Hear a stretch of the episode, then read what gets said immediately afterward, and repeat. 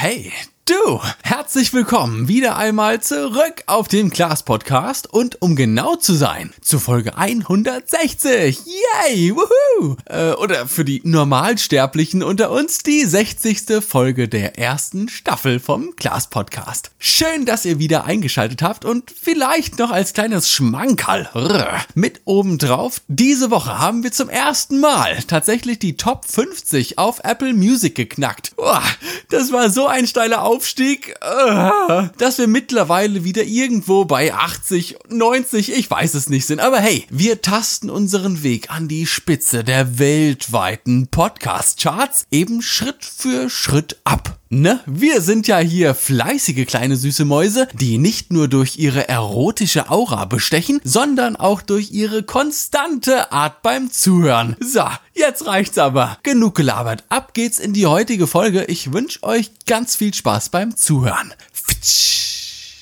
Oh, das ist aber hm, das, wenn ich mich so umgucke, es ist, oh, es ist ja total dunkel hier. Äh, wir nähern uns in großen Schritten dem Winter. Es wird später hell und früher dunkel. Toll. Für jede Depression ist das ein wahres Wundermittel. Und außerdem natürlich die perfekte Jahreszeit ab jetzt für jeden, der sonst vom reflektierenden Sonnenlicht auf seinem Monitor bestraft wird. Na, darauf gönne ich mir doch erstmal eine leckere Vitamin B12 Tablette. So, okay. Hilft ja alles nichts. Dann mache ich halt mal das Licht an. Ah.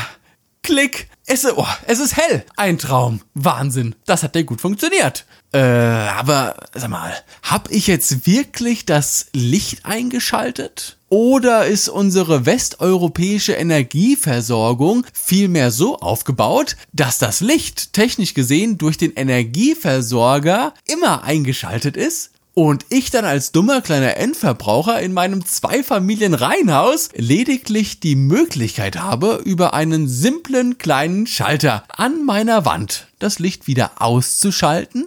Hm, denn mehr Möglichkeiten bleiben mir eigentlich gar nicht. Alles ab dem Stromzähler in meinem Keller besteht nur noch aus Schaltern. Selbst wenn mir mal eine Sicherung rausfliegen sollte, muss ich nur den Schalter wieder nach oben drücken. Also eigentlich ist das Licht in meinem Haus doch immer an. Also, naja, solange ich zumindest meine Rechnungen bezahle. Einfach gesagt, alles, was vor meinem Stromzähler passiert, vom Überlandwerk über Trafostationen bis hin zum guten alten Atomkraftwerk, nein zur Atomkraft, nein zur Atomkraft, äh, hat die simple Aufgabe dafür zu sorgen, dass das Licht immer eingeschaltet ist. Meine Aufgabe als auserwählter Meister über Raum und Zeit ist es dann jetzt zu entscheiden, wann das Licht nicht eingeschaltet sein soll. Ah, da ist der Twist. Schatz, schalte das Licht mal ein, ist so gesehen in unserem Sprachgebrauch falsch gewachsen. Schatz, es wird langsam dunkel draußen. Schalte das Licht mal nicht aus, bitte. Es hört sich vielleicht sehr merkwürdig an, wäre aber an dieser Stelle richtig gesagt.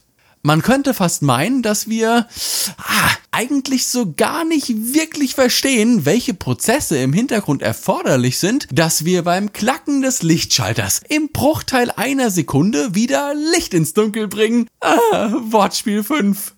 Und naja, das müssen wir ja auch gar nicht. Wir sind so aufgewachsen. Das ist Teil der Gesellschaft, Teil der Grundversorgung unserer Gesellschaft. Wir wissen, was wir tun müssen, wenn wir nachts in einem dunklen Haus stehen. Äh, Handschuhe anziehen, dass wir keine Fingerabdrücke hinterlassen und ey, nur die kleinen bis mittelgroßen Wertsachen einstecken, okay? Nein, Spaß. Ich könnte jeden, der hier gerade zuhört, jetzt sofort entführen und in irgendein Haus, irgendwo in Europa bringen. Tö, tö, tö, tö, tö. Es ist stockfinster. Noch etwas benommen vom Formaldehyd versucht ihr wieder zu Bewusstsein zu kommen. Ihr liegt auf dem Boden.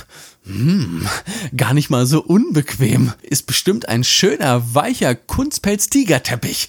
Aber es ist dunkel um euch herum und die Episoden des Glas-Podcast, äh, die laufen in Dauerschleife und in ohrenbetäubendem Lärm über 48 im Haus stehende Alexas. Klontag lieben. Stille. Dunkle Stille. Alle Alexas schalten sich automatisch aus. Bis auf eine letzte. Hallo, Klaas-Podcast-Zuhörer. Mir scheint, als weißt du die Episoden dieses aufwendig ausgearbeiteten Podcasts nicht zu schätzen. Wie sonst könntest du dir Episode nach Episode anhören und es nicht mal in Erwägung ziehen eine 5-Sterne-Rezession auf iTunes zu hinterlassen. Dein törichter Lebensstil wird dir jetzt zum Verhängnis. Ey, Alter, benutzt nicht so viele Sword-Zitate. Die verklagen uns noch. Schweig! Dein einziger Weg raus aus diesem finsteren Verlies ist es, in diesem Raum wieder das Licht einzuschalten. Du hast ab jetzt 48 Stunden Zeit. Und auch die letzte übrig gebliebene Alexa verstummt. Ihr guckt jetzt irgendwie leicht verdutzt, rappelt euch aber auf, klopft euch den Staub von der Jeans und tastet euch bis zur ersten Wand vor. Von hier aus sucht ihr dann den Weg bis zur Tür. Ah, ein großes Loch in der Wand. Gefunden. Ihr sucht links und rechts von der Tür, irgendwo leicht auf Hüfthöhe und klack. Piu. Ah, super, geschafft. Das Licht ist wieder an. Aufgabe erfüllt. Doch der eigentliche Schreck trifft euch erst jetzt und es treibt euch den kalten Schweiß auf die Stirn. Der schöne, ach so weiche Kunstpelz-Tigerteppich, mit dem ihr gerade noch so schön geschmust habt, ah, das war die ganze Zeit über ich gewesen. Splitterfasernackt in einem meiner Furry-Cosplay-Kostüme. Ah, okay. ich schweife ab. Ich glaube, ihr wisst, worauf ich hinaus möchte. Das ist gar kein Problem und gehört fast schon zu unserem Alltag. Egal wo wir sind und egal ob wir noch nie da waren oder ob wir gerade irgendwo in einem fremden Land sind. Wir wissen, wo in einem Haus das Licht angeht.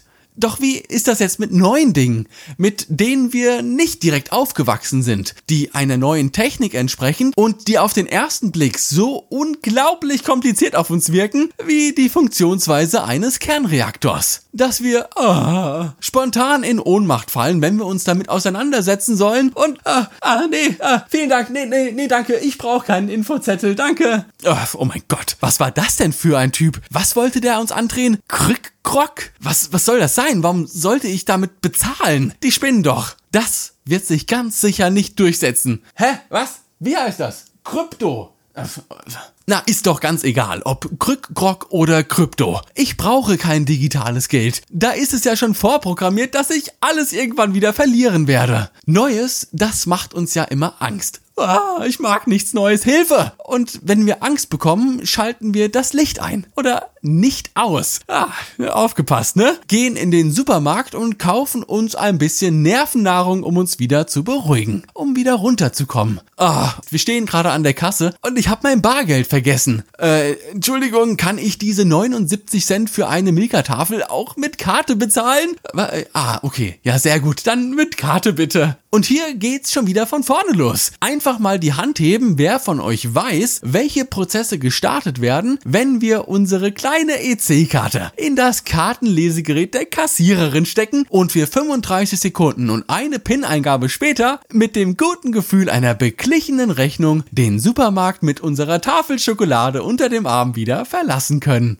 Ich bekomme meinen Lohn zum Stichtag automatisch auf mein Girokonto überwiesen. Das Girokonto habe ich bei einer Online-Bank und 80% meiner Einkäufe, ja, die mache ich mit einer EC-Karte all die Hunderttausenden von Euros, die ich Monat für Monat verdiene und wieder ausgebe, habe ich physisch gesehen äh, noch nie in der Hand gehabt. Ich weiß ja eigentlich gar nicht, ob dieses Geld tatsächlich existiert. Äh, hat meine Online-Bank einen Raum für mich angemietet, in dem sie schubkarrenweise mein Geld reinbringen und dann, wann immer ich etwas mit Karte bezahle, geht eine kleine süße Mitarbeiterin der Bank in mein Räumchen und holt sich zwei bis drei Scheine dafür wieder raus. Oder ist es sehr viel wahrscheinlicher, dass das ganze europäische Finanzwesen lediglich, naja, auf dem Vertrauen Vertrauen seiner Bürger beruht. Hm. Es gibt da eine sehr interessante Theorie dazu. Mal angenommen, alle Deutschen, die irgendwo ein Girokonto haben, gehen an einen Geldautomaten. Also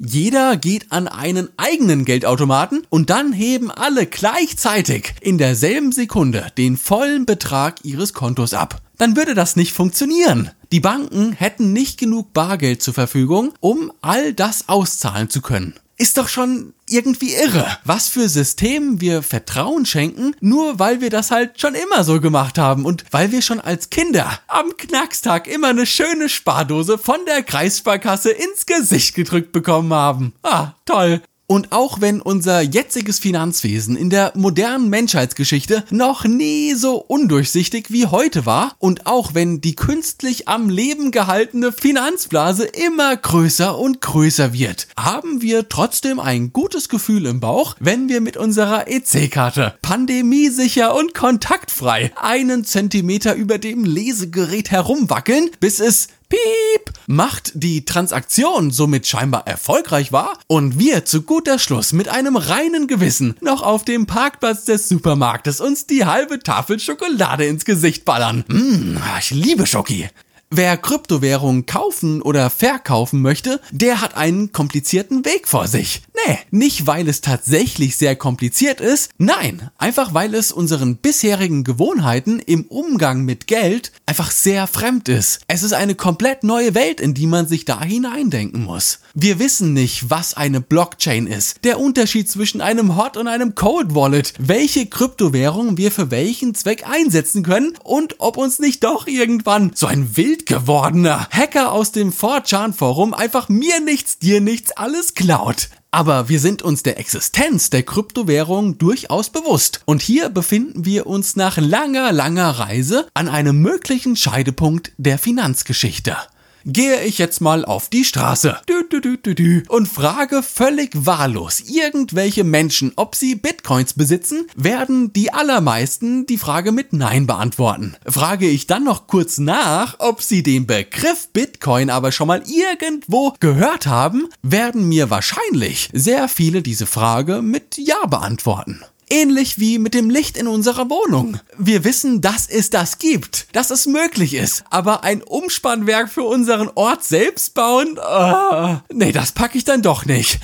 Inge, hol die Kerzen wieder raus. Was das Format Kryptowährung an diesem Punkt benötigt, um auch auf breiter Sicht der Gesellschaft akzeptiert und vor allem benutzt zu werden, ist der sinnbildliche Lichtschalter an unserer Wand. PayPal könnte hier zumindest schon mal die Dose in der Wand setzen und vielleicht auch den Unterbau des Schalters installieren. Denn die haben diese Woche angekündigt, dass die Nutzer in den USA im Laufe der nächsten Wochen in ihrem PayPal-Konto freigeschaltet werden, auch Kryptowährungen kaufen, halten und verkaufen zu können. Du hast also in Amerika fortan die Wahl, ob du dein medizinisches Marihuana aus Kalifornien in Zukunft mit Bitcoins oder mit klassischen Dollars bezahlen möchtest. Wie sich das Ganze dann entwickeln wird und ob auch wir hier in Europa dafür freigeschaltet werden, das muss sich natürlich nochmal zeigen. Aber ihr wisst ja, probieren geht über studieren. Und dieser pionierhafte Schritt von Elon Musk in die richtige Richtung der Kryptowährung, das ist schon sehr, sehr faszinierend. Und ich persönlich bin auch sehr froh über diese Entwicklung. Denn egal wie verrufen Kryptowährungen im Moment noch in den Köpfen sehr vieler Menschen sind, ich vertraue jedem gemeinten Block der Bitcoin-Blockchain um ein Vielfaches mehr als unseren korrupten Zentralbanken und Währungsbehörden. So viel sollte schon mal klar sein.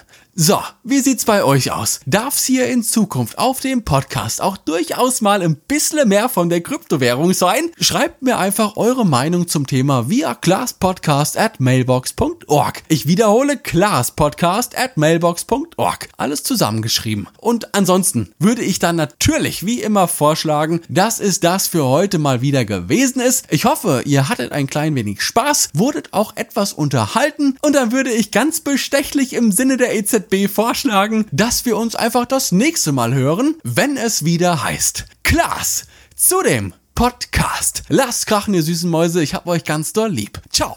Brrr.